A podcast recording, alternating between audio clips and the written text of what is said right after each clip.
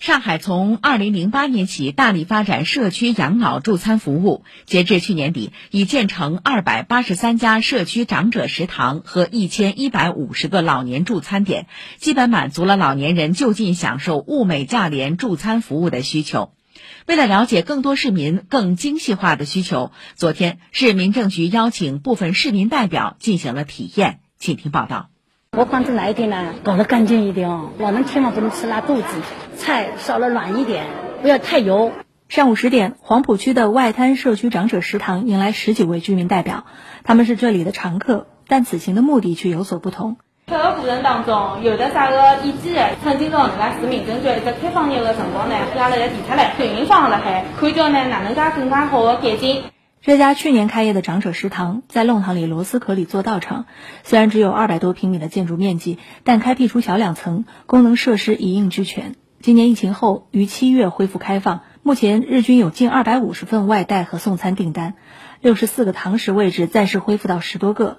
赵先生说，这里优先服务社区老人的同时，也向附近的写字楼和社区人群开放，所以他最关心防疫安全。它有这个设备是挺可以的，数字哨兵啊，这边也有花式消毒的、酒精啊、洗手的都可以的啊，还备了口罩啊。对对对对对。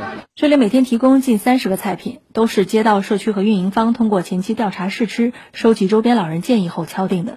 考虑老人在家里烧荤菜不方便，荤菜数量较多，辖区老人办卡可享受八五折。知道我买了两盆鸡，三十二块。哎哎，三十二块，一个炒蛋，一个哎人米丝，不到八五折的吧？否则的话是四十七块。这个方便我们老弱病残，符合老上海的口味的。对，可以可以，绝对可以。哎，侬吃吃看，搿只老好吃了。每个菜牌上都有红黄绿标签。运营方上海圆圆餐饮总经理卢晓峰解释说，这是为了引导大家选择更健康的搭配。红颜色的尽量少吃，有些可能是重油的、重口味的；绿颜色的可以多吃。大家都是上海人，喜欢吃浓油赤酱的，但是建议大家呢还是尽量要控制一下。卢晓峰说，九月下旬还会有多功能的小程序上线，它可以看我们社区食堂一周的菜单，像大众点评一样，它可以写，哎，我想吃什么，或者你们的菜价格啊、口味啊怎么样，它可以点餐，通过社区食堂送。通过它的用餐，我们会给他健康报告、膳食指导。社区食堂会有一些公益活动的，它可以。在上面报名。体验过后，居民代表也向市民政局运营方提了一些建议。因为我们年纪大了嘛，多烧一点清淡的吧。今后我们也会考虑到，就是有一些老年人糖尿病啊、高血压、啊，也我们也会跟运营方在沟通。